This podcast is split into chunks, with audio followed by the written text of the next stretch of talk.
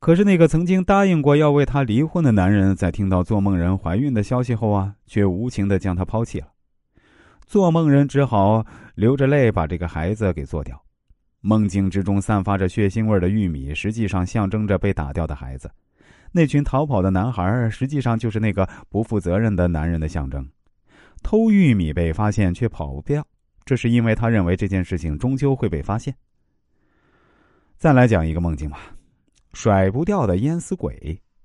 一位咨询者跟我这样描述说：“老师啊，我梦见一个留着长长的头发的淹死鬼出现在我的身边，想要把我挤压到窒息啊。”关于这个梦境的解读呢，可以这样来看：做梦人是一位外地来京求学的女大学生，她母亲非常不放心，每天都要给她打好几个电话，想要了解女儿每天的行踪，甚至是早中晚饭都吃了什么、做了什么，全部都要问清楚。母亲的这种行为让做梦人承受了非常大的精神压力啊！他感觉母亲的电话就像一个永远也摆脱不掉的紧箍咒。梦境之中那个几乎要将做梦人挤压窒息的淹死鬼，实际上就是他的母亲的象征。淹死鬼湿漉漉的形象给人一种厌恶感，正好是做梦人对于母亲过分关怀的情绪的表达。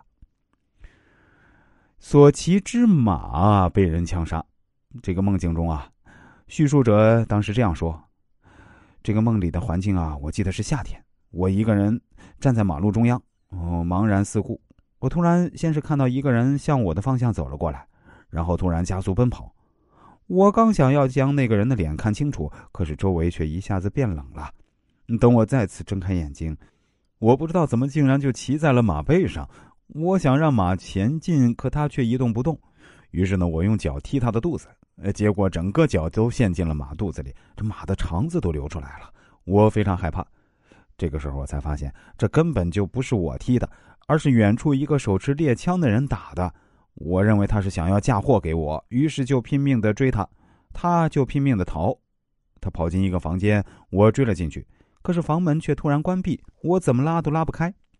那个人却突然转过身来，我看到一张非常恐怖的脸，于是就从梦中惊醒了。